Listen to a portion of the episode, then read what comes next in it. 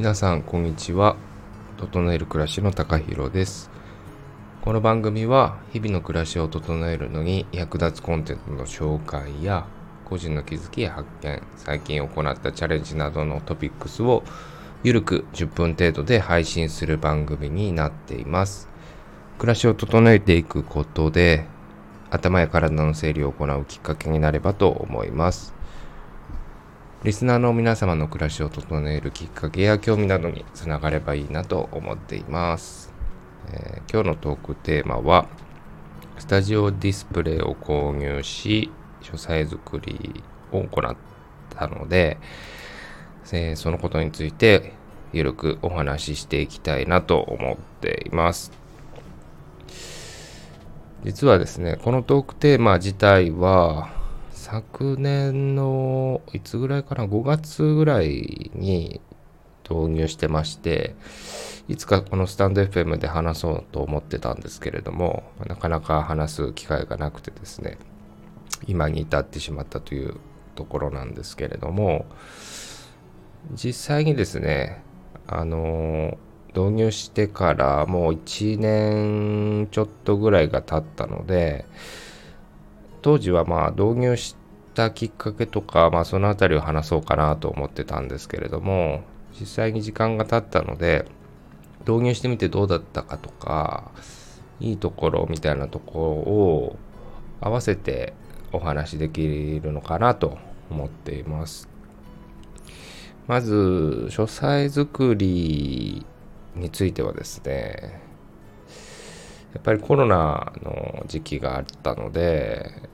僕の会社でも在宅勤務とかリモートワークっていうのを一般の企業と同じくですね導入して個人が場所を選ばずに仕事をしようという働きがあったので、まあ、自宅で仕事したりみたいな機会もあったんですけれども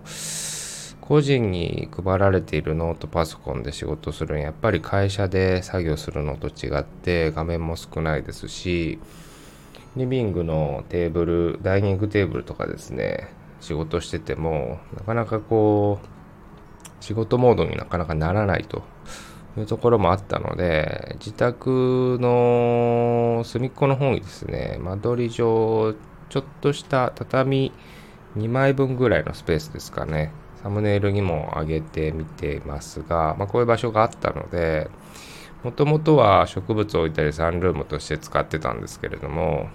まあ最小限のスペースではあるものの、書斎スペースにできそうだなというところで、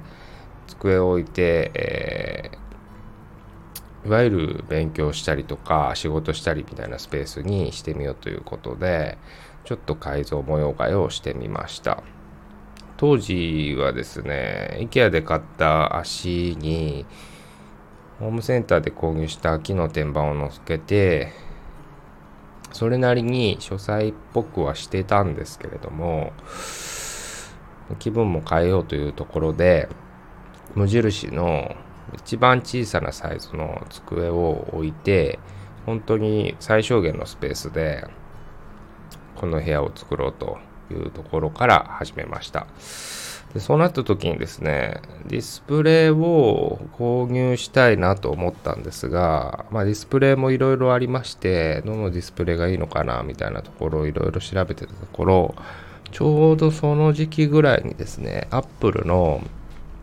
スタジオディスプレイという外部ディスプレイがリリースされることに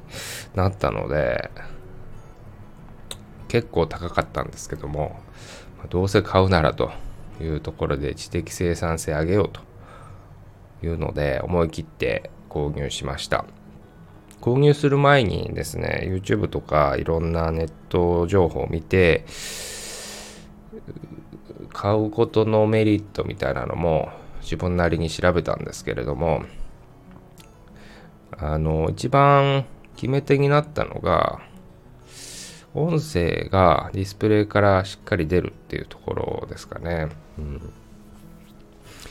これは実際に使ってみてもすごい良かったなと思います。音声はもちろんですし、あとカメラも内蔵してるので、このディスプレイ1枚で、いわゆる web 会議とか、そういったものを行う時にいちいちマイクをつなげたりカメラをセットしたりみたいな作業がいらないのでストレスフリーで打ち合わせができるっていう。これは本当に導入してみてよかったなと思うところですね。実際まあ一日中ウェブ会議してるかっていうとそうじゃないんですけれども、まあ、たまにちょっとしたことで会議をするみたいな時にストレスなくできる。この環境はかなりいいなと思いました。会社でウェブ会議とかするよりも圧倒的にこれは使いやすいですね。当然周りの音もないのであのー、自分ヘッドホンイヤホンつけたりする必要がないっていう環境の違いはあるんですけれども、うん、これはすごく良かったなと思います。あとはですね Apple 製品なのでとにかくデザインがいい。あとディスプレイが綺麗。この2つは一番一番というかまあ Apple 製品ならではのいいところだなと思ってます。他社製品で LG とかまあベンキューとかあとはデルとかそこら辺のディスプレイもかなり調べたんですけれどもうんやっぱり Apple 製品のデザインは頭一つ突き抜けてるかなと使ってみて実感はしてます。とはですね、サムネイルにもあるんですけれども、結構家の家具、家電とかを白のガジェット、白のトーンで統一してるっていうのもあったので、あまり黒いディスプレイっていうのを置きたくなかった。っていうのが結構僕個人の条件としては大きくて、白いディスプレイでいいものって意外と調べてみてもなくって。あっても機能面で少し劣ってたりとかそういうのを総合的に判断するとスタジオディスプレイかなと。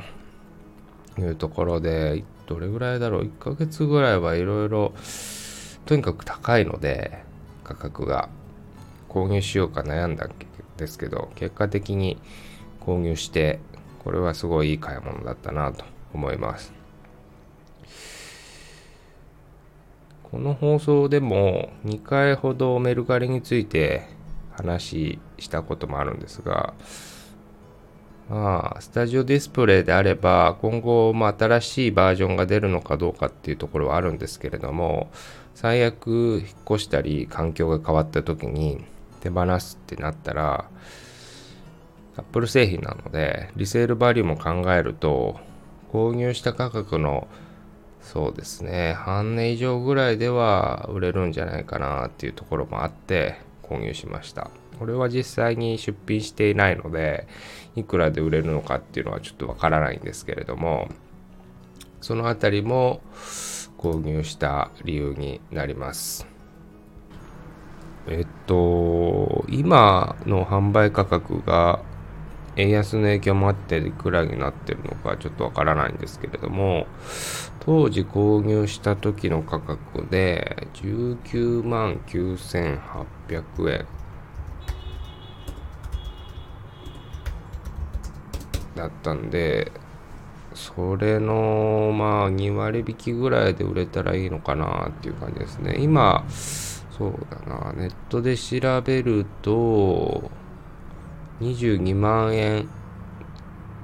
だから2万円ぐらい値上がりしてるのかなうん。でもこのタグの製品は MacBook とか iPad、iPhone と比べてかなり更新の頻度は低いのでしばらくは新しい型番っていうのは出ないのかなとは思ってます。はい。そうですね。あと、使ってみて、どうかっていうところですけど一つ心配事不安だったかなと思うのはデュアルディスプレイで仕事する環境だったのでスタジオディスプレイ1枚導入して1枚でこの仕事ができるのかなっていうところは不安だったんですけれども全然できましたね。実際インチ数でいくと27インチになるので会社で使ってるパソコンが20インチの2枚なんですね。20インチよりも27インチって結構でかいんで2枚分にはならないですけれども1.5枚分ぐらいにはなるんで全然一つの画面で作業できるなっていう感じはあります。で僕はノート PC をクラムシェルモードで使うようにしているので実際ほとんどデスクトップ感覚で使ってるんですけれども1枚で全然作業はできちゃいますね。あと画面が大きいのであのいろんなソフト立ち上げてても見やすいですし何よりも綺麗に文字とか画像も見えるので仕事してても気持ちよく仕事ができるっていうのはすごく良かったです。で、えっと、スタジオディスプレイもあのスタンドかスタンドがついているバージョンとあとモニターアームをつけるタイプと2種類最初に購入するときに選ぶんですけれどもこれは悩んだ結果モニターアームでつけるタイプのディスプレイを購入しました。冒頭にも話したように机のサイズをかなりコンパクトなものを購入することにしたのでえっとスタンドがついているタイプだとその分スペースが有効活用できないので、モニターも代がプラスでかかったんですけれども、エルゴトロンの白いモニターも購入して、フローティングディスプレイで使ってます。モニターを状況あのケースに合わせて縦向きに変えたりみたいなのもできるんで、あのほとんど縦向きにすることってないんですけれども、まあ、仕事で縦長の Excel を編集したりだとか、まあ、縦の画面でがっつり作業した方が効率いい時みたいなのは縦向きにしてやってます。あと、そうですね。良かった点で今思い出したのはコード周りがかなりスッキリしているっていうところも良かったですね。HDMI とかディスプレイポートでパソコンにつなげるんじゃなくて、あの、サンダーボルト、タイプ C のサンダーボルトで1本で外部ディスプレイとして使えるので、普段僕は MacBook をプライベートで使ってるんですけども、仕事のパソコンは Windows で、1本抜き差しするだけで、あのすぐディスプレイが切り替えられるのはすごいいいところですね。あとは当然 Apple 製品なので iPhone とか iPad、それから MacBook Pro とか、あの、他の機器、ガジェットとの相性、コンビネーションもすごいので、そこら辺も使ってて気持ちいいですね。で、導入してから家でノートパソコンを使う機会はほとんどなかったんですけど、もう今もっぱらノートパソコンで仕事とかプライベートの作業、調べ事なんかをしてます。とにかく書斎に座る機会が家の中でもすごく増えましたね。あのノートパソコンだとどうしても画面が小さいので調べ物したいなって思う時に開かないんですけれども画面がでかいのでほとんどつなぎっぱなしでクラムシェルモードで電源も落とさずにもう調べたいことがあればすぐ書斎に座って調べたりみたいなことができるのでこれもあの1年経ちましたけど自分の生活だいぶ変わったんで導入してみてよかったなと思っています。皆さんコロナ禍あってウェブ在宅勤務とかリモートモード、ウェブ会議とか増えたんで、それぞれでいろんな書斎とか試行錯誤しながらやってると思うんで、そん YouTube とかでも見てますけど、まあ、皆さんがどういう風な環境を構築してるのかとかも気になるところなので、もしそういったところでコメントいただければ、また次回、今後の放送でですね、拾って、えー、喋ってもいいのかなと思ってます。ちょっと、だいぶ時期も遅れたので、この放送を参考にされる方がどれぐらいいるのかなとは思うんですけれども、スタジオディスプレイは、あの、おすすめです。まだ購入考えてる方とかいれば参考にしていただければなと思います。はい。では、今日の放送はこの辺りで